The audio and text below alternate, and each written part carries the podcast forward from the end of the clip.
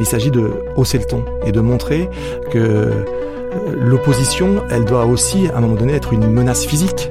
Parce qu'il n'y a que ça qui fait reculer une forme de pouvoir qui reste totalement sourd aux mobilisations classiques et bien polies. Bienvenue sur Sismic, le podcast qui explore les futurs à partir de ce qui bouge aujourd'hui. Salut Jean-Marc. Bonjour Julien. Bienvenue sur Sismic. Merci de m'accueillir. Merci à toi de prendre un peu de temps dans cette semaine euh, qui, si j'ai bien compris, est un peu chargée pour, euh, pour toi, parce que tu as une activité assez chaude et que c'est pour ça donc que tu es, entre autres, que tu es à Paris.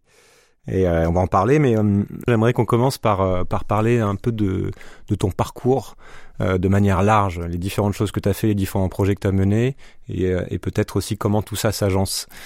D'accord, je vais essayer d'être concis, euh, assez synthétique. Euh, j'ai une formation assez classique d'école de commerce, donc tout ce qu'il y a de plus basique euh, pour quelqu'un éduqué dans le milieu où j'étais, qui m'a fait rapidement considérer une certaine forme de vacuité de mes études au regard des finalités qui m'intéressaient. En gros, d'ores et déjà à l'époque, comment contribuer à un monde un peu meilleur gagner des parts de marché, vendre plus, euh, utiliser des techniques du marketing, tout ça me paraissait un peu bizarre finalement. Euh, mais ça m'a quand même, euh, on va dire, amené à, essayer de tordre un peu les règles du jeu pour essayer d'en jouer.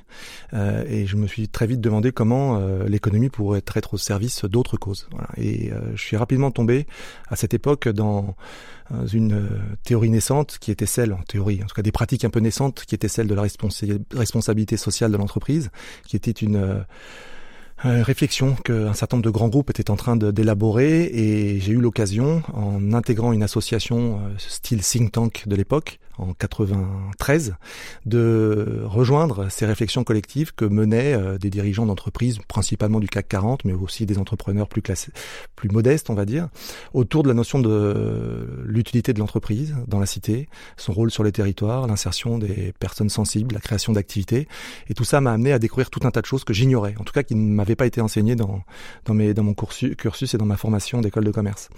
Et ça m'a ouvert des horizons nouveaux. Et je me suis dit, ben oui, euh, après tout, euh, euh, l'entreprise peut-être peut trouver un sens à, sa mission économique et ne pas le contraindre uniquement à la recherche du profit maximal. Euh, bon, je me suis sans doute un peu leurré, mais en tout cas, c'est le chemin que j'ai suivi pendant plusieurs années, et notamment en intégrant ensuite euh, Orange, France Télécom, en tant que directeur de la communication et du développement durable à l'époque, pendant huit ans. Et j'ai eu la chance euh, de piloter des programmes un peu expérimentaux, en tout cas pionniers, sur la biodiversité, sur la mobilité, sur l'empreinte carbone, en lien avec des personnes qui, au sein de l'entreprise, au sein de ce grand groupe, avaient l'envie de faire bouger les lignes. Donc ça, ça a été chouette, mais j'en ai très vite mesurer aussi des limites. On touchait pas au cœur du business, on touchait pas l'ADN de, l'entreprise. On, tentait euh, de corriger les conséquences néfastes d'une activité euh, qui continuait à perdurer, cette euh, nécessité, nécessité de produire toujours plus, de, de vendre toujours plus, de renouveler toujours plus d'accessoires. Finalement, on touchait pas à la base. On était juste là en train de corriger euh, euh, les, les, dysfonctionnements, euh, notamment sociaux ou écologiques, que générait l'activité de l'entreprise. Et ça m'a vite paru contradictoire avec C'était quelles années que j'avais imaginé. Alors, première période 93-99, j'ai fait un break tour du monde avec mes, mes enfants qui étaient déjà nombreux, puisque j'en ai eu trois à 26 ans déjà. Enfin, j'en avais trois à 26 ans. Et on a fait un petit break. Puis ensuite, je suis allé à Bordeaux où j'ai intégré France comme Orange. Et j'y suis resté huit ans. Et pendant ces huit ans, j'ai fait des choses formidables. Je renie absolument rien. C'était très instructif, mais je me suis fait une raison euh, totale sur l'incompatibilité entre économie et euh, écologie. Voilà. Et ça m'a amené à vouloir faire les choses un peu euh, différemment, en essayant de malgré tout pousser les curseurs le plus loin possible dans cette tentative. Donc, euh, mais à une autre échelle, à l'échelle d'un territoire qui est celui de Bordeaux, en rejoignant Philippe Barr, mon associé euh, cofondateur de Darwin, avec qui on a monté ce tiers-lieu pionnier, puisqu'il y a dix ans maintenant qu'il a été lancé. C'était en 2007, un peu plus de dix ans, et on est parti d'une feuille blanche et on est arrivé à un lieu foisonnant de 4 hectares en plein cœur de ville de Bordeaux, une friche militaire reconvertie dans laquelle opèrent euh, plus de 250 entreprises, 50 associations, des collectifs formels et informels autour de la transition écologique, de la solidarité, euh, des sports urbains, de la culture. Et je crois qu'on a à notre façon, réinventé un peu une façon de faire la ville et, de pratiquer euh, nos compétences d'entrepreneur. Voilà. Mais avec toujours Cette limite que j'énonçais, qui est celle qu'il est extraordinairement difficile de rendre conciliable une activité qui, euh, étant inscrite dans un domaine, euh, enfin dans une société telle que la nôtre, peut difficilement et significativement réduire son empreinte. Donc tu as voulu expérimenter, c'est-à-dire que tu as eu des... Il y, y, a une progression en fait là-dedans, c'est-à-dire qu'à mesure que tu tu as pris conscience des enjeux environnementaux, tu as essayé d'abord un peu de tordre l'entreprise, puis de créer un, d'être un peu plus radical là-dedans, d'aller créer un lieu de sortir de ce monde-là. Absolument. Et euh, Absolument, mais étant donné qu'avec Darwin euh, et Philippe, on était totalement en face sur ces, sur nos, nos visions, euh, on souhaitait également être indépendant, être autonome. Nous étions euh, euh, en prise avec une nécessité qui était celle d'assurer le financement de tout ce que nous avions euh, lancé.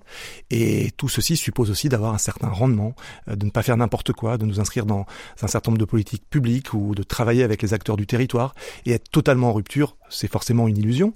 en revanche, on est assez fier et ça continue qu'un certain nombre de curseurs aient pu être malgré tout avancé assez loin en matière de transition, euh, en matière de démocratie euh, interne, en matière, euh, on va dire, de gestion des déchets, enfin tout ce qui aujourd'hui nous préoccupe, qu'on a essayé de prendre très sincèrement en compte, avec un certain succès, mais aussi certaines limites qui sont celles de notre société d'aujourd'hui. Donc ça t'a, amené, cette expérimentation t'a amené à découvrir les limites justement de, de ce qu'on pouvait faire et tu es passé à autre chose? Qu'est-ce, qu'est-ce que tu en retires en fait? T'en es où par rapport à ça? Tu continues d'être dans ce lieu-là Disons que je, n'avais jamais, euh, enfin, j'ai perdu mes illusions depuis assez longtemps sur le fait qu'on puisse euh, tout Avant même d'avoir commencé Darwin. Oui, on ne peut pas tout réinventer. Je savais à, quelles limites nous serions confrontés, à quelles exigences, euh, à quelles contraintes.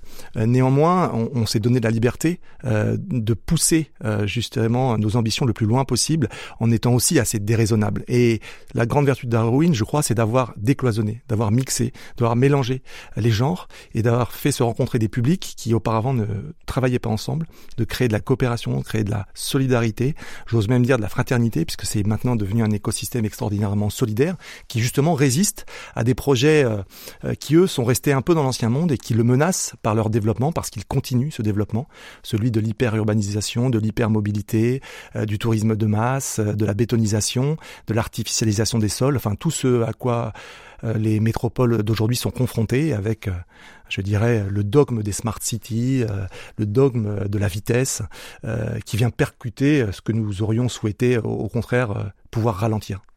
Qu'est-ce que tu en tires au final de cette expérience et, et qu'est-ce que tu fais aujourd'hui Une très grande satisfaction parce que je crois que ça a permis de révéler un certain nombre de projets, euh, d'expérimenter des choses utiles, euh, de contribuer à la création de nombreux emplois, euh, de montrer que certaines avancées étaient néanmoins possibles.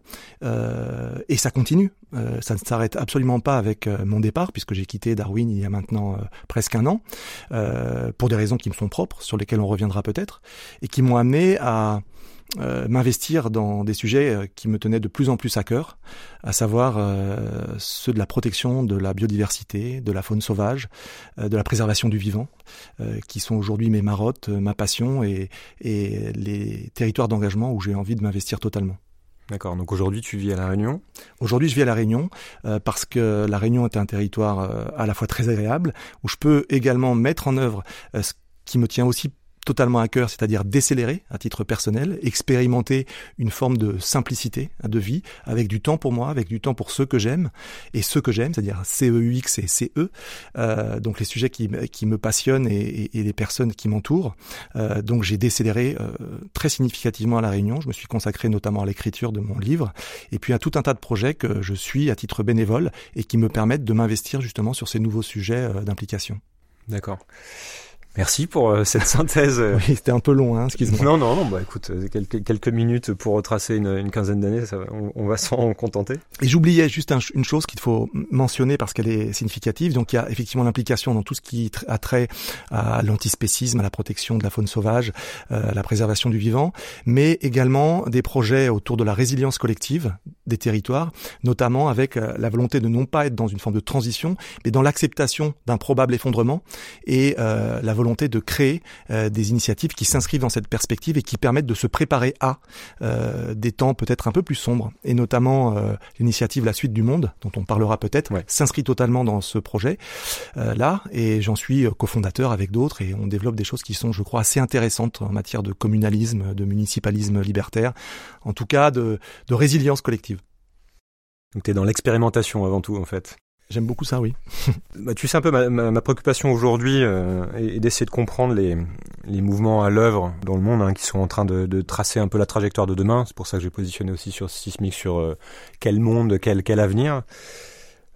Quelle est ta grille de lecture en fait de, de notre époque? Quels sont, euh, Quel est l'enjeu des enjeux? S'il y en a un Je sais que tu touches à beaucoup de choses, mais qu'est-ce que tu as dégagé au travers de toutes ces expérimentations et réflexions? Bah, L'enjeu des enjeux, pour moi, c'est euh, l'énorme impasse dans laquelle nous sommes fourvoyés, à force euh, de croire à des mythes euh, qui aujourd'hui sont clairement en échec.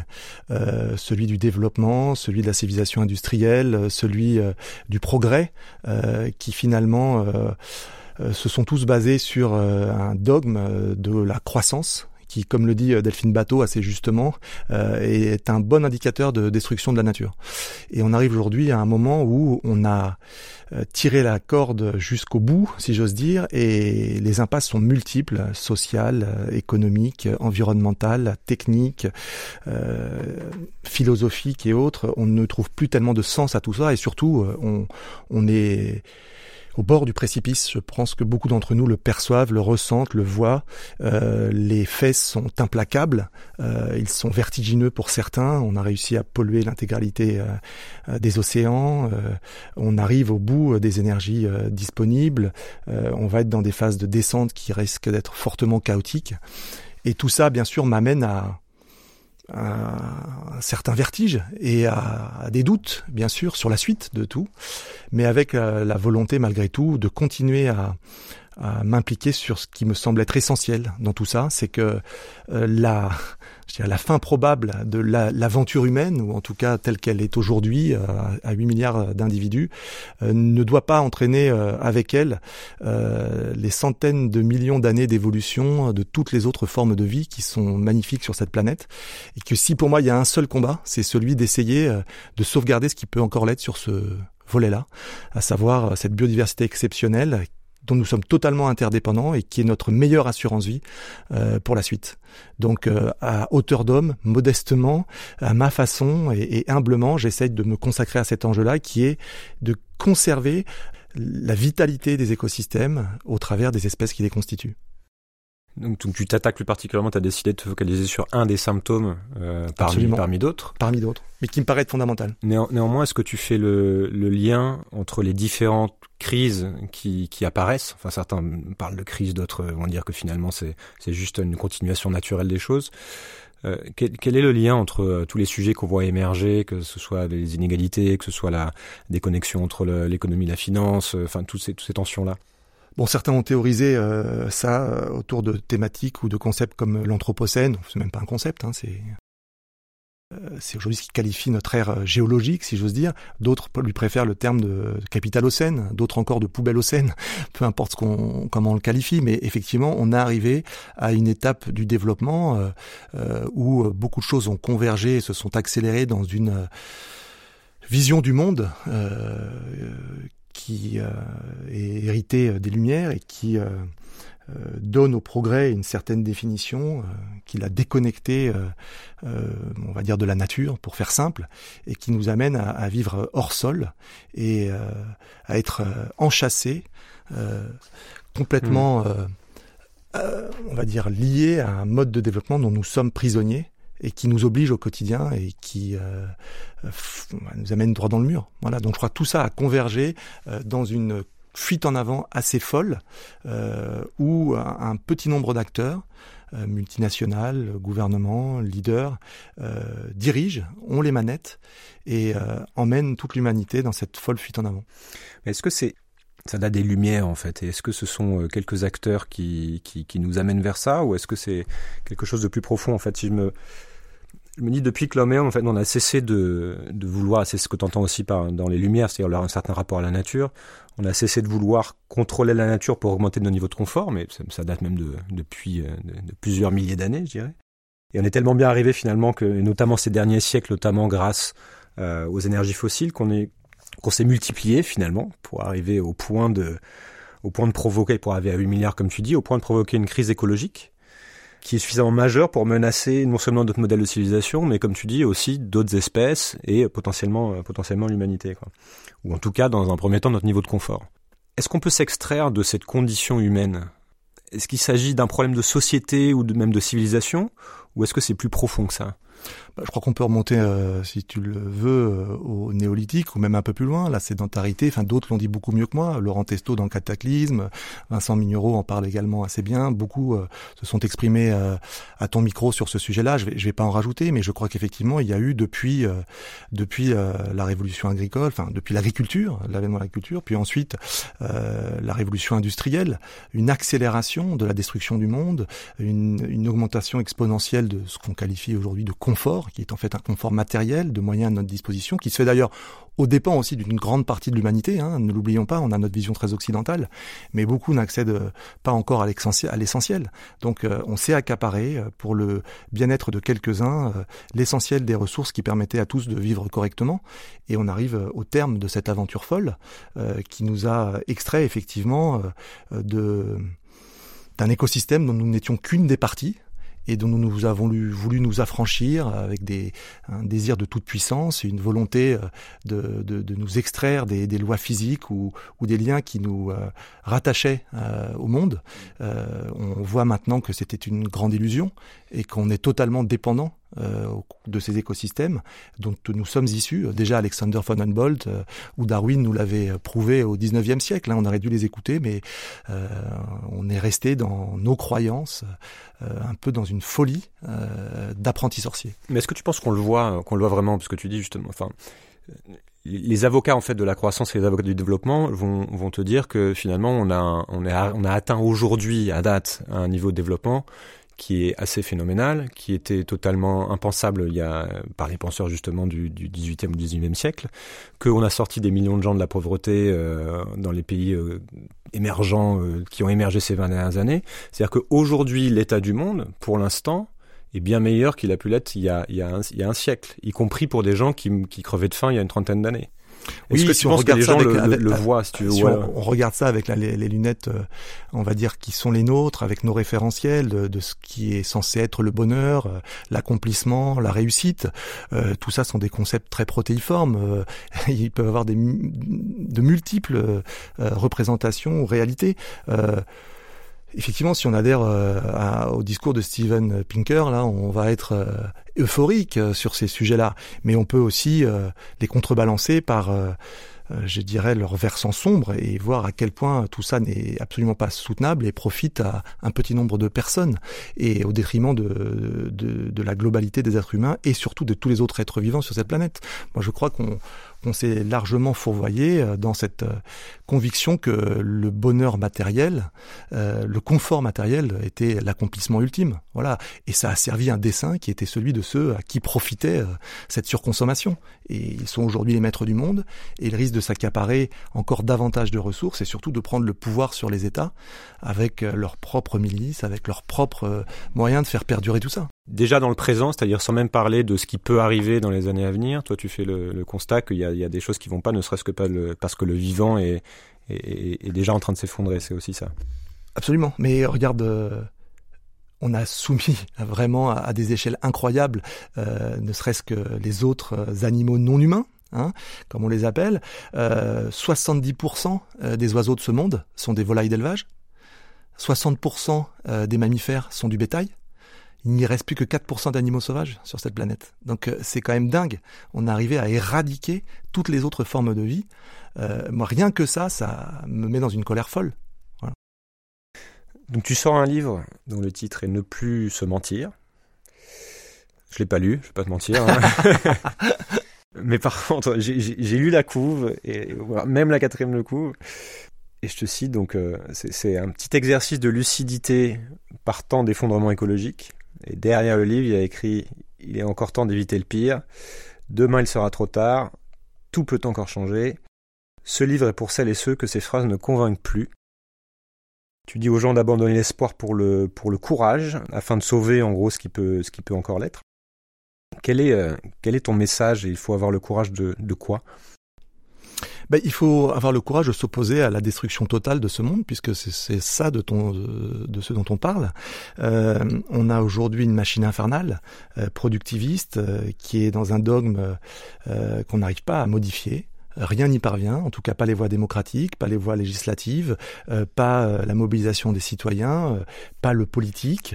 il y a une espèce de fuite en avant face à laquelle on se sent relativement impuissant par les moyens classiques de s'opposer. Du coup, lâcher l'espoir pour le courage, c'est une formule qui vise à dire qu'aujourd'hui on a il faut plus se percer d'illusions, il faut plus imaginer un espoir qui reste de moins en moins euh, crédible, mais qu'il faut tout simplement se retrancher les manches, euh, retroucher les manches, pardon, et de s'opposer physiquement, euh, ce qui suppose donc euh, du courage, à ceux qui n'hésitent pas à employer tous les moyens pour perpétuer leur folle aventure.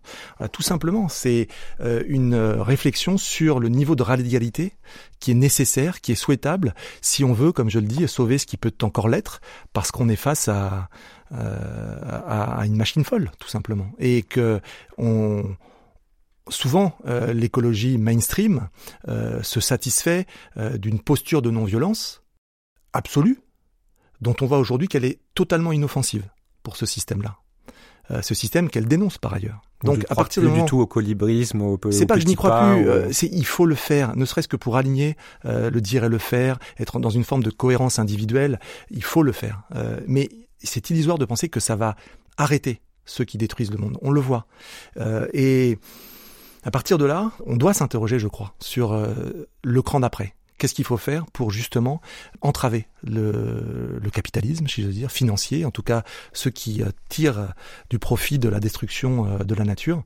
Je crois que des expériences comme celle de Sea Shepherd, par exemple, doivent nous interroger parce qu'elles ont eu du succès et parce qu'elles prouvent qu'une écologie sans concession a sans doute plus de résultats que celle euh, qui s'arrange un peu avec la réalité. Qu'est-ce qu'il faut faire C'est-à-dire s'opposer s'opposer à quoi et à qui pour bien comprendre? C'est complexe parce que c'est tout un système dont nous sommes aussi complices. Euh, il ne s'agit pas de reporter euh, la responsabilité sur tel ou tel. Euh, dans l'absolu, on est tous plus ou moins, comme je disais tout à l'heure, enchâssés dans cette réalité. on est tous consommateurs, on fait tous des petits compromis avec la réalité.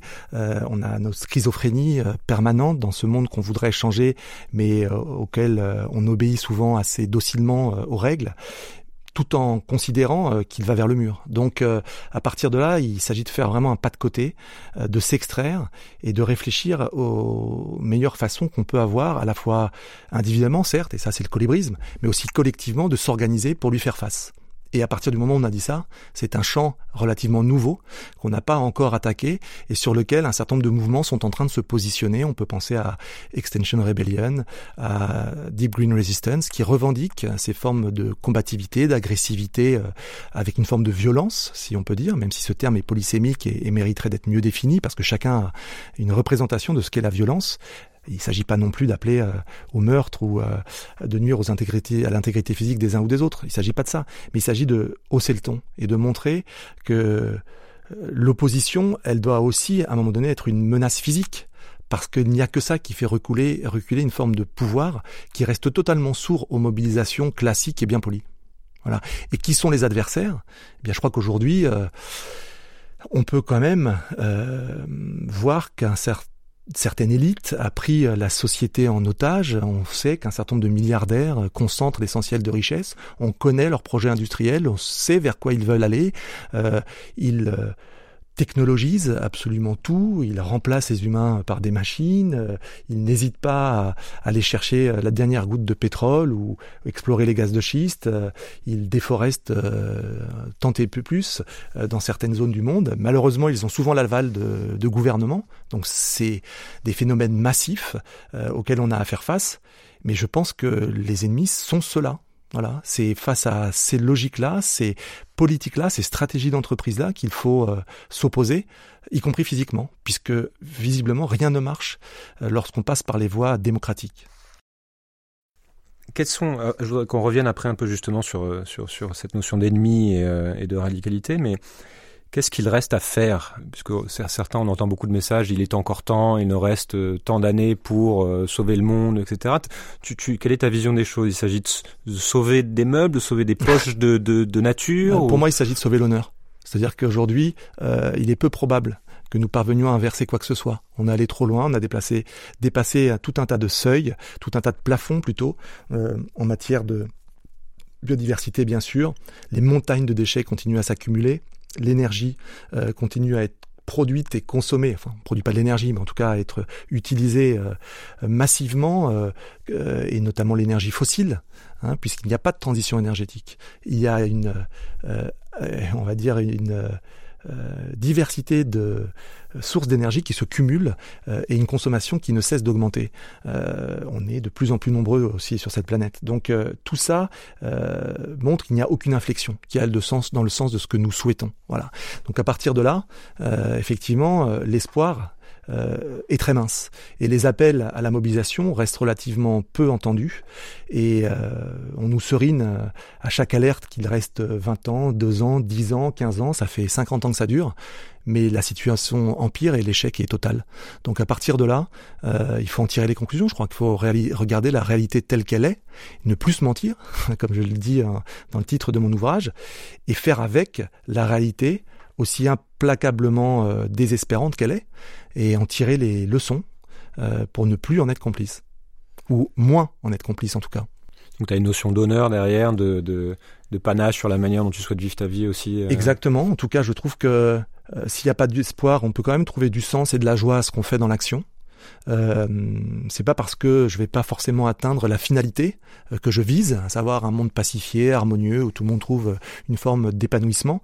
Euh, ça reste assez euh, illusoire, je crois, mais on doit pouvoir y mettre tout son cœur et toute son énergie pour essayer d'y contribuer à sa hauteur, en essayant d'être le plus intègre possible, le plus honnête, le plus combatif, euh, en s'y dédiant. Et je crois qu'on peut trouver de la joie et, et, et, du sens dans tout ça. En tout cas, c'est mon point de vue. Je vais revenir justement sur cette notion d'ennemi. Ça me fait penser à une phrase qui avait été dite par Alexandre Boisson, que j'avais reçu euh, il y a quelque temps ici, qui disait justement pendant longtemps il avait, euh, il avait cherché euh, qui était l'ennemi justement à combattre. Et une de ces phrases, je, crois pour le citer, c'était Il n'y a pas de grand méchant monde. Toi, t'es pas vraiment dans cette posture-là. Non. Je pense qu'il ne faut pas non plus euh, euh, être dans dédouaner ceux qui quand même accélèrent ces, ces destructions et qui le font euh, parce qu'ils remplissent, euh, euh, enfin qu'ils suivent des stratégies qui profitent à certains beaucoup plus qu'à d'autres. Aujourd'hui, les rapports d'Oxfam qui se succèdent le démontrent à l'envie. Je l'accaparement des ressources par les plus riches est une évidence et elle est scandaleuse. elle se fait au détriment des écosystèmes naturels, mais aussi des hommes et notamment dans les pays les plus fragiles. Elle contribue encore plus à leur vulnérabilité et cette vulnérabilité s'étend maintenant à nos société, euh, on va dire, avancée. Alors on est tous concernés. Euh, la révolte des Gilets jaunes, c'est pas celle des, derniers de cordée, hein. Euh, c'est celle d'une société qui est de plus en plus soumise aux dictates d'un certain nombre enfin des marchés, des financiers, euh, d'un certain nombre de d'industriels et, d'actionnaires euh, rapaces et avides qui continuent dans leur dogme malgré toutes les alertes et qui restent sourds euh, à ces cris d'alarme des scientifiques, de la société civile, de certains élus aussi, bien entendu, faut pas se le cacher, d'autres entrepreneurs. Voilà, donc je pense qu'il faut pas non plus édulcorer, diluer la responsabilité on a tous notre part de responsabilité en étant soit passif, soit inoffensif, soit en se racontant des histoires, soit en s'arrangeant en fonction de notre position sociale, économique ou politique. Mais globalement, il y a quand même euh, des mécanismes auxquels, euh, enfin, qui sont aujourd'hui identifiables, qui, qui euh, contribuent à cette accélération des destructions et qu'il faut nommer, qui, et, et qu'il faut combattre tout simplement. Si on prend des cas, on va dire comme ceux que j'ai cités précédemment sur notamment la chasse baleinière là, avec le Japon, bah, c'est clair, il y a un gouvernement japonais qui perpétue une tradition qui est séculaire mais qui est complètement obsolète et contre-productive. voilà, et il s'agit pas de l'accepter, il s'agit de la combattre. Et si Shepard s'y est collé, voilà, et ben ce type de, de cas, il faudrait les multiplier parce qu'ils sont identifiables un peu partout. que ce soit dans l'exploitation des de certaines mines en Amazonie, en Guyane, dans dans le fonctionnement de de certaines industries ultra polluantes, dans les boues à Gardanne. les, les exemples sont, sont, sont malgré tout C'est intéressant pour moi de comprendre à quel niveau tu places le, le curseur et le et le lieu de l'action en fait, parce que là tu parles de différents différentes choses qui sont des symptômes finalement. Mhm. pas simplement des, des, symptômes, qui sont des activités physiques identifiables, localisées, euh, qui contribuent justement à ces stratégies euh, délétères. Donc euh, on, sait les, les, voir et moi j'ai beaucoup d'admiration pour les activistes qui s'y collent et qui vont dénoncer, y compris en se mettant en danger, ces activités polluantes ou destructrices. Voilà. Au-delà justement de d'une forme d'alignement peut-être personnel quand on poursuit ses causes ou euh, ou même d'une joie dans l'action qu'on peut trouver. Quelle est l'efficacité de ce, type d'action aujourd'hui? Très faible aujourd'hui, euh, très faible euh, globalement, mais il faut prendre appui sur quelques réussites. je ne vais pas être obsessionnel de ce cas, mais le cas de la sanctuarisation de l'hémisphère sud par rapport à la chasse à la baleine, Hein, puisque le Japon a décidé de, se retirer de la, Commission baleinière internationale et donc de facto libère l'hémisphère sud de ces, de ces activités de pêche soi-disant scientifiques. Ça, c'est une victoire qu'on doit vraiment à, au harcèlement physique, à l'agressivité, à la combativité, à la pugnacité de Sea Shepherd. Voilà, ça c'est un cas qui pour moi est révélateur de ce qu'on pourrait multiplier ailleurs contre les abattoirs géants, euh, contre les eaux, euh, contre les, les, industries extractivistes polluantes. Euh, et je pense qu'une masse de citoyens déterminés, mobilisés, entraînés euh, pourrait y contribuer de manière beaucoup plus significative que c'est le cas actuellement. Mais bien sûr, avec une réponse qui sera euh, euh, le durcissement de l'arsenal répressif, parce que, entre guillemets, le système se défendra avec ses armes. Bah, c'est une question que j'ai par rapport à la, radicalité, j'en ai d'autres, mais qui est celle dont, tu parles, qui est le risque de retour du bâton, en fait. C'est-à-dire de, se dire que la radicalité amène une réponse de plus en plus radicale. Euh, et je prends des exemples aussi, et de la difficulté aussi d'anticiper quelles seront les conséquences finalement quand on, quand on amorce ce type de phénomène. Euh, je prends l'exemple du Brésil, par exemple, où c'est pas forcément de la radicalité, mais où on a à, un moment donné des gens qui s'attaquent au, qui s'attaquent au problème de corruption, qui arrivent euh, à sortir Dilma Rousseff de, du pouvoir, et derrière on se retrouve avec Bolsonaro.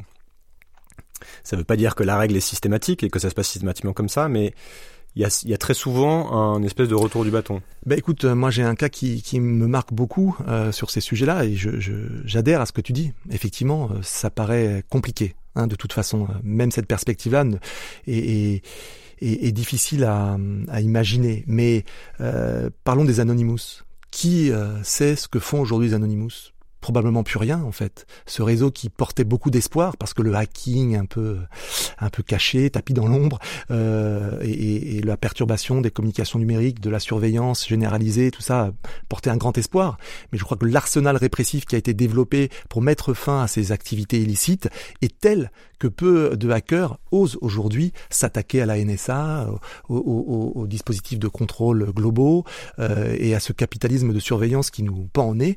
Euh, et c'est triste, effectivement. Donc, euh, euh, je ne sais pas dire aujourd'hui euh, ce à quoi pourront mener ces activités de résistance si elles se développent, ce que j'espère, parce que je pense qu'on n'a plus le choix, ne serait-ce que pour l'honneur. Malheureusement, le risque d'emballement et, et, par symétrie d'escalade de la répression est très très fort. C'est d'ailleurs ce qu'on voit aujourd'hui avec la brutalisation de la répression lors de ces manifestations des Gilets jaunes. Voilà. Donc euh, on est face à, cette, à ce risque-là, ce qui nécessite encore davantage de courage pour se lancer dans, dans, ces aventures. c'est-à-dire que c'était t'es, vraiment dans. Mais ne soyons pas fatalistes. Dans une idée de foi, c'est-à-dire qu'on y va sans, sans savoir vraiment ce qui peut se passer. Et euh, Mais si on croit, si on a des convictions, si on est euh, évidemment euh, totalement euh, en colère par rapport à, cette marche du monde euh, et à l'avenir euh, qu'elle réserve à nos enfants, et qu'on pense qu'évidemment, et qu'on regarde les choses telles qu'elles sont, c'est-à-dire l'inoffensivité de la, la, plupart de, de nos actions jusqu'à présent, qu'est-ce qu'il nous reste à part ça? Pas grand-chose. Essayons, en conscience, en conscience, et avec, comme le dit Pierre-Henri Castel, hein, euh, qui a écrit un, bouquin qui s'appelle Le mal qui vient, euh, il parle de sortir les griffes et les crocs, avoir euh, une désobéissance hautement intelligente. Je ne sais pas exactement comment il, le, dénomme exactement, quels sont ces termes, mais globalement, être encore plus intelligent dans, dans la combativité que l'est notre adversaire. Bon, voilà, il faut qu'on soit créatif, il faut qu'on soit solidaire, il faut qu'on se serre les coudes, il faut qu'on soit déterminé, il faut qu'on ait du courage. Tout ça est très facile à dire. Maintenant, ça reste à faire et ça sera pas pas très simple. Je voudrais aller un peu sur sur le passage à l'échelle et tout en restant sur cette notion de radicalité, puisque être radical, n'est-ce pas dire entre guillemets, regarder mon opinion est tellement forte, je suis tellement engagé que ce que je dis mérite d'être écouté parce que ce que je dis est vrai. Et donc vous allez m'écouter, même si vous ne voulez pas, et en m'écoutant, vous verrez que j'ai raison, et alors vous penserez et agirez comme moi. Il y a un peu cet espoir derrière la radicalité. Bah, ça, c'est euh, c'est même pas la radicalité, c'est tout simplement le militantisme ou la défense d'un certain nombre de, convictions. Ça veut pas dire qu'on a la vérité. Moi, je ne euh, prétends absolument pas détenir une quelconque vérité. J'ai mes convictions. derrière cette, euh, parce que beaucoup de gens ont des convictions, mais à partir du moment où on devient militant, effectivement, c'est peut-être plus le terme, on expose ses convictions avec à l'extérieur et on essaie de convaincre pour que parce qu'on se dit il y a une cause à défendre. Tu parlais des, japonais avec les baleines, on va dire aux japonais vous avez tort de voir euh, les baleines comme ça, il faut les protéger, euh, donc faites comme nous. Comment on peut forcer les gens à changer d'opinion? Y, compris ceux qui ont une, opinion proche de nous, mais qui n'ont pas la même la même manière de faire. Il ne s'agit pas de les forcer. Il faut les, il faut toujours. comment on euh, peut les convaincre? Donner à réfléchir, donner à réfléchir et s'appuyer sur des faits. Voilà avoir une discussion, euh, oser euh, remettre en cause des dogmes, euh, susciter la réflexion avec de la donnée, avec des faits, avec des choses irréfutables, se questionner, exercer un esprit critique, multiplier les sources d'informations qu'on peut avoir, et tout ça donne un paysage relativement cohérent lorsqu'on le fait. Et je pense que... Et tu penses que ça, ça marche? Parce que moi, de ce que je vois plutôt, c'est... Euh, déjà, je me fais l'avocat du mais si je me dis, aujourd'hui, les faits sont là, et à partir du moment où on a quelqu'un en face qui n'est pas soit dans la même culture, soit dans la même lecture des faits, soit dans le même niveau d'attention, on a du mal. On a bien sûr du mal, et c'est un chemin qui est plus ou moins sinueux pour chacun, qui est plus ou moins long. On passe tous par des étapes. Il y a des faits majeurs, des déclics qui nous font basculer, qui accélèrent le processus de, de conviction. Euh, mais je pense que à partir du moment, enfin, moi je suis assez saisi aujourd'hui, sans dire que tout le monde a pris conscience euh, des phénomènes, mais par le niveau justement de lucidité. Finalement, on nous l'a fait de moins en moins. Euh, ce qui euh, apparaît au grand jour, notamment au travers des multiples crises qu'on a traversées récemment, et je pense à celle des Gilets jaunes, c'est que le niveau de conscience sur la marche du monde, sur la posture de certains politiques, sur la complicité des gouvernements avec certains intérêts industriels, tout ça se révèle vraiment au grand jour. quand on voit des hardes de, enfin des hordes pardon de de, CRS qui protègent des McDo, qui protègent des, banques euh, et, qui, un pouvoir qui reste sourd à des revendications citoyennes, ça pose quand même question, ça, ça interpelle. Voilà. Bon, je pense que on arrive à un moment de l'histoire où euh, euh, ce qu'on avait voulu faire passer pour des choses, pour de l'intérêt général, pour dirais, des politiques euh, égalitaires, euh, pour euh, une quête du progrès pour tous, pour la réduction des inégalités, tout ça est, un discours qui commence à tomber et qu'on voit la réalité des acteurs qui sont à l'œuvre et des stratégies qu'ils développent et que le peuple, si j'ose dire, j'aime pas trop ce mot, mais est, relativement conscient, même très conscient de ce qui se passe. C'est vrai aussi dans le domaine de l'industrie agroalimentaire. Cette demande qu'on a de sortir des pesticides, cette demande qu'on a de manger mieux, euh, euh, les euh, tactiques marketing des industriels pour pour vendre leur cam, tout ça fait de plus en plus débat et, certains essayent vraiment de, de s'en extraire. Le refus de la viande, de l'alimentation carnée, la végétalisation de nos assiettes, sont des sujets qui qui euh, se développe à une vitesse grand V quand même. De, quoi Est-ce qu'on peut sortir de ça en fait? J'aimerais mieux comprendre ton avis sur euh, ce dont quoi on peut sortir assez assez facilement et qui représente euh, un abus, soit de personnes qui, qui, qui pensent trop court terme ou qui ont trop de pouvoir, et de quoi on ne peut pas sortir, sachant que, comme tu l'as dit, le problème de l'effondrement écologique, il est lié au consumérisme, à nos modes de vie, etc. Mais et, ça ramène un petit peu à la, fameuse phrase la fin, fin du mois, fin du monde. Comment on fait l'arbitrage en fait euh, là-dessus? Ça revient sur la notion de où est-ce qu'il faut agir, c'est-à-dire que c'est en gros plus de viande pour personne, ou alors c'est vraiment un niveau au-dessus, plus d'inégalité jusqu'à un certain un certain niveau? Bon, ça dépend où, tu mets effectivement euh, ton, ton, ton combat. Moi, en ce qui me concerne, euh, bah, si tu penses efficacité écologique pour pour sauver si le, on parle écologique, si on parle de, de, la matrice euh, qui est celle du, du, du, tout simplement qui garantit un air sain, qui garantit euh, dire des ressources dont nous avons besoin de façon vitale. On a besoin de préserver l'essentiel et l'essentiel c'est c'est notamment une eau buvable, c'est notamment je dirais des écosystèmes fonctionnels. Euh, c'est euh, voilà, c'est un air euh, respirable et, et, une atmosphère qui qui n'est pas trop chaude. Bon voilà, tout ça, tout ce qu'on sait là. Et on sait aujourd'hui qu'est-ce qui pèse, quelle est l'empreinte carbone de nos modes de vie. On sait euh, aujourd'hui le poids de l'élevage, on connaît le poids euh, carbone euh, de l'industrie, on sait celui des transports, on sait celui de l'aviation. Bon, on peut hiérarchiser quand même les priorités à titre individuel. On, on peut refuser de cautionner le low cost aérien. On peut tout simplement du jour au lendemain arrêter toute forme de consommation de chair animale. Ça, ça peut avoir un impact énorme. Voilà. Donc je pense qu'on n'est pas démuni de moyens d'action, que ça ne suppose pas toujours des efforts impossible, euh, mais qu'effectivement euh, notre cerveau est fait de telle sorte que on, on, on, a toujours une petite comptabilité morale qui nous permet un peu d'équilibrer les efforts et puis euh, les récompenses qu'on peut avoir à côté. Donc on va s'octroyer parfois un déplacement en avion parce qu'on a arrêté l'avion de l'autre côté.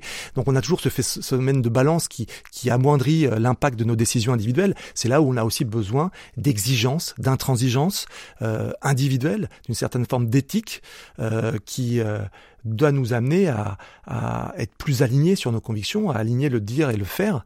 Et c'est ce qui nous fait souvent défaut. Mais je pense qu'on a des moyens d'action, même si après, il faut pas nier qu'on est dans une matrice générale qui est celle de notre société, où on n'a pas toujours le choix de ne pas prendre sa voiture, on l'a dit mille fois avec la crise des Gilets jaunes, où les services publics ont reculé dans plein de territoires, où malheureusement, parfois, on ne peut même plus prendre un bateau pour rejoindre deux îles, on est obligé de prendre un avion alors que c'est à une heure d'intervalle. Voilà, parce que le système nous impose euh, ces, euh, ces, euh, ces modes d'action. Voilà. Donc c'est là où c'est difficile, mais il y a des arbitrages possibles quand même. Ceci dit, ça, ça, ça, demande bien souvent justement de, de faire un certain effort euh, sur la manière dont, sur son niveau de confort, sur la manière dont on voit, dont on voit son métier, ou éventuellement. Comment convaincre les gens de faire euh, ces efforts de consommation individuelle et en même temps tenir un, un discours d'effondrement, c'est-à-dire d'un côté leur dire les gars de toute façon c'est foutu, c'est pas les petits gestes qui vont compter, mais il faut quand même les faire. C'est une, une, question moi que, qui, me, qui me vient souvent en fait. Ben moi je le mets pas au même niveau. Euh, je pense que les petits gestes, les petits gestes pardon, sont très importants au niveau individuel, au niveau de la cohérence globale, au niveau de du sens qu'on peut donner à, son quotidien, parce que prêcher effectivement une action écologique globale et euh, faire des choses totalement contradictoires dans son quotidien euh, n'a aucun sens. Donc, euh, je dirais, on, on, peut trouver, comme je disais tout à l'heure, du sens, de la joie, du plaisir à s'aligner. Voilà, moi c'est mon cas, mais ne pas s'illusionner sur le fait que ça suffira parce qu'il y aura jamais 7 milliards de personnes qui les feront. Il y aura jamais, je pense, ou en tout cas pas assez rapidement, euh, euh, l'échelle qui permettra la bascule euh, vers quelque chose de totalement différent. On est dans un système qui malheureusement embarque la majorité de nos contemporains dans des modes de vie qui sont totalement insoutenables et qui a les moyens de les convaincre de les faire perdurer ces modes de vie parce que la publicité, les médias mainstream et tout un tas d'injonctions permanentes à consommer les y enjoignent en, en, permanence. Donc il faut réussir aussi à s'extraire de ça et c'est pas simple mais il euh, faut pas opposer, je crois, des combats euh, globaux, euh, idéologiques, j'ose dire, même politiques, euh, contre une civilisation industrielle mortifère, et euh, des petits gestes colibriesques, si j'ose dire, qui, au niveau individuel, euh, permettent de se réapproprier ces questions et de trouver une forme de cohérence, qui donne justement du crédit aussi à ce qu'on peut faire au niveau plus global. C'est aussi presque un sujet de, de développement personnel, en, en, entre guillemets. oui, on, peut terme, on peut l'appeler comme ça, tout simplement. Moi, je parle de cohérence, tout simplement ne pas prêcher pour les autres que euh, on ne s'applique pas à nous-mêmes. Sachant que, et tu l'as, tu l'as un peu dit, il y a une vraie difficulté à être, euh, à être cohérent. moi, c'est, ce problème d'alignement et de cohérence, c'est quelque chose qui revient souvent parce que c'est, ça devient un vrai défi, notamment lorsqu'on se positionne en, en, militant, quelle que soit la cause d'ailleurs. Hein. Mais euh, et c'est une chose apparemment importante justement lorsqu'il s'agit d'être écouté et de convaincre, parce que tout de suite on va nous faire le reproche de ah bah oui, toi tu prends l'avion, ah bah t'as fait t'as fait un gamin, donc comment tu peux parler l'écologie Ça va jusqu'à jusqu'à ces questions-là. Donc, est-ce qu'on peut vraiment être aligné et cohérent pour ce qui est du combat écologique et, euh, et qui plus est lorsqu'on lorsqu'on veut être, être, radical c'est... Du coup, comment tu mets ces questions de côté quand elles non, viennent on peut pas. Il faut, il faut admettre qu'on est dans, dans l'imperfection, euh, qu'on est dans une sorte de schizophrénie, que la contradiction, elle sera euh, jamais totalement résolu. Euh, on n'est pas dans un système pur et parfait, pas dans un engagement totalement euh, euh, pur, justement. Il faut pas le viser non plus. On reste humain avec nos limites, nos imperfections. Mais évidemment, ça n'empêche pas d'essayer, ça n'empêche pas de faire son possible, ça n'empêche pas d'essayer d'être sincère dans sa démarche, tout en admettant nos failles. Voilà, et elles sont nombreuses. On les maîtrise pas toutes. et je crois que ce qui est important là-dedans, c'est la sincérité et, euh, et, la détermination. Voilà. Bon après, euh, euh, en fonction de son bagage culturel, de sa situation économique, euh, de sa position dans la société, ses efforts vont être plus ou moins faciles. Voilà, il faut pas non plus demander à ceux qui n'ont pas grand-chose de faire des efforts qui sont hors de leur portée. Par contre, on peut demander beaucoup à ceux qui ont tout. Voilà. Et je crois que là, il y a, y a besoin aussi de rééquilibrage très fort. En, t'écoutant, en fait, je me dis que c'est ta démarche vient euh, vient d'un souci justement d'être aligné, vient d'une colère que tu, que tu as et puis aussi de toutes les expériences que tu as que tu as vécues et que c'est quelque part un peu ton chemin de vie d'aller d'aller vers ça. Mais qu'en fin de compte, tu es lucide sur le fait que euh, que ça ne changera pas grand chose à l'heure du monde. On a déjà parlé. Du coup, qu'est-ce que qu'est-ce qui te pousse justement à prêcher euh, ces, ces différentes actions?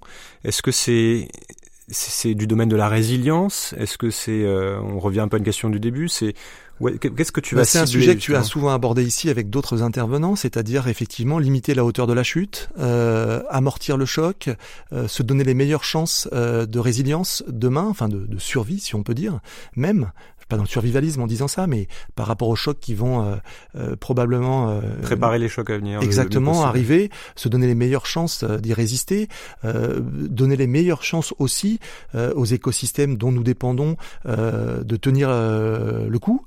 Et puis, comme tu le disais, j'ai pas beaucoup d'illusions sur la finalité parce que je crois qu'on allait beaucoup trop loin et que malheureusement il y a des phénomènes d'emballement, des boucles de rétraction positives comme on dit, ou en tout cas des niveaux de réchauffement qui vont rendre euh, l'habitabilité de cette planète euh, très aléatoire.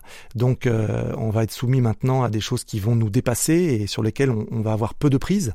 Mais tant qu'il reste l'éventualité de pouvoir maintenir la beauté de la vie, les chances de reprise de cette vie-là, sous toutes ses formes, il faut les tenter, les tenter aussi pour l'honneur, comme je le dis souvent, mmh. parce que c'est ce qui peut donner du sens à ce que nous aurions pu être, euh, pleinement humains, euh, pleinement euh, solidaires des autres formes de vie sur cette planète. Et pour moi, en ce qui me concerne, en tout cas, c'est ce qui donne du sens à ma vie aujourd'hui. Voilà. C'est ce qui, c'est ce qui apparaît. Est-ce que tu, est-ce que tu continues de faire un, un travail en ce moment sur euh, sur toi-même? Est-ce que tu continues de bosser euh, c'est-à-dire un travail sur moi-même. Je vois qu'il y a une espèce d'évolution justement par rapport à, toutes les expériences que tu as eues.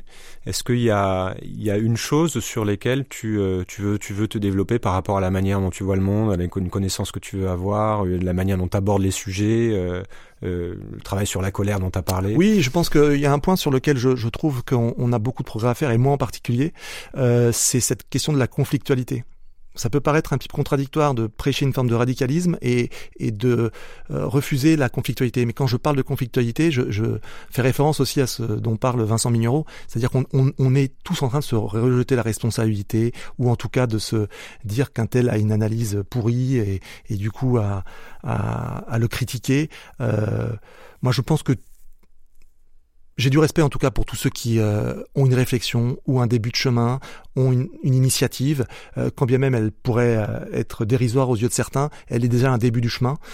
donc j'ai beaucoup plus d'indulgence, de bienveillance, de respect pour tous ceux qui ont envie d'agir ou qui agissent à leur niveau.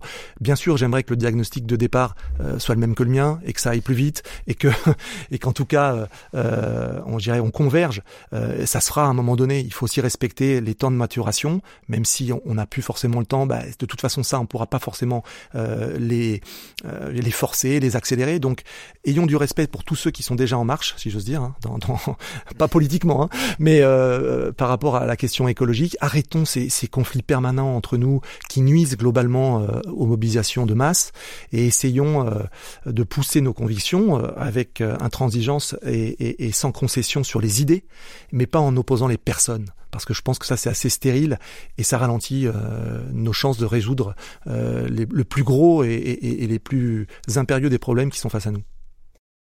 Tu es en, en position de pouvoir, choisis ta position. euh, tu, tu, tu, fais quoi en fait? C'est quoi le, le, principal levier d'action qui, qui peut faire changer beaucoup de choses? Alors pour moi il est clair et net. Euh, mettons que je sois à un poste de gouvernance mondiale qui m'autorise de façon autoritaire à ne donner qu'une seule euh, loi, euh, ça serait celle d'abolition totale de l'exploitation des animaux de toute euh, forme d'exploitation d'animaux domestiques ou sauvages, accepter euh, les animaux comme nos semblables, euh, vivre en harmonie avec eux en respectant leurs besoins physiologiques et leurs nécessités vitales, avoir de la considération pour toutes ces autres formes de vie-là. Alors je parle animal, on aurait pu dire végétal, mais je me concentre là-dessus parce que c'est ceux dont je me sens le plus proche en tout cas.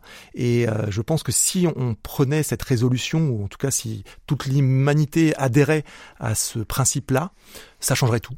Je pense que ça changerait notre rapport à la nature, ça revivifierait, revivifierait les écosystèmes, ça démantèlerait des, industries qui n'auraient plus aucune raison d'être, euh, ça nous amènerait un regard totalement différent sur l'altérité, euh, ça nous permettrait d'exercer pleinement notre humanité euh, comme elle aurait dû être, comme elle n'aurait pas dû être pervertie en tout cas par, le système dans lequel on s'est fourvoyé. Il y, a, une image euh, justement par rapport aux abattoirs, à l'alimentation carnée qui me touche. Finalement, on sait la violence hein, qu'il y a derrière ces processus industriels, voire même l'élevage intensif. À la fin, il y a toujours de l'abattage, il y a toujours de la souffrance, il y a toujours une vie qui s'arrête prématurément. Donc cette violence, finalement, on la mange, on se nourrit de violence, littéralement.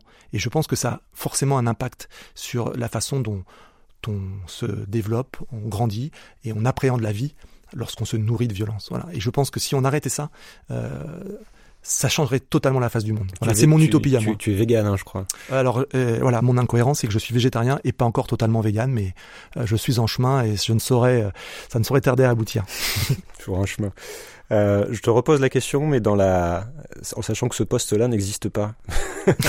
Celui de, de, de, gouvernement mondial. Celui du gouvernement mondial. ouais. Tu vois, c'était, parce que pour moi, c'est aussi une, des, une c'est là que ça devient intéressant, c'est-à-dire ce principe de réalité.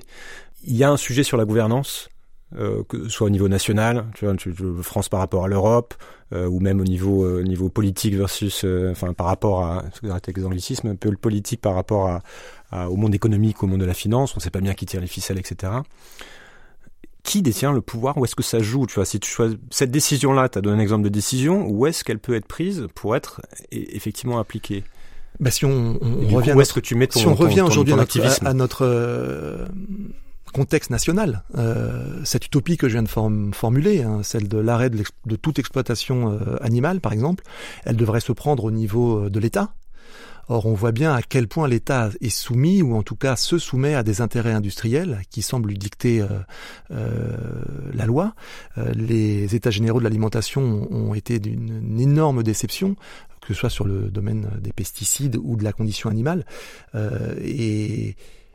Pourtant, ça devrait relever, euh, on devrait dire, de la souveraineté nationale, d'un choix délibéré, éclairé, citoyen, porté par la représentativité nationale d'élus, euh, qui décide de. Mais là, tu as une décision typiquement où tu as probablement une, une, une toute petite minorité de gens en France qui seraient pour une loi comme ça. Aujourd'hui, oui. Oui. Bien sûr, oui, tout à fait. Mais si elle devait se prendre, c'est à ce niveau-là qu'elle qu'elle devrait se donc prendre. De, de manière presque autoritaire. Oui, oui, tout à fait.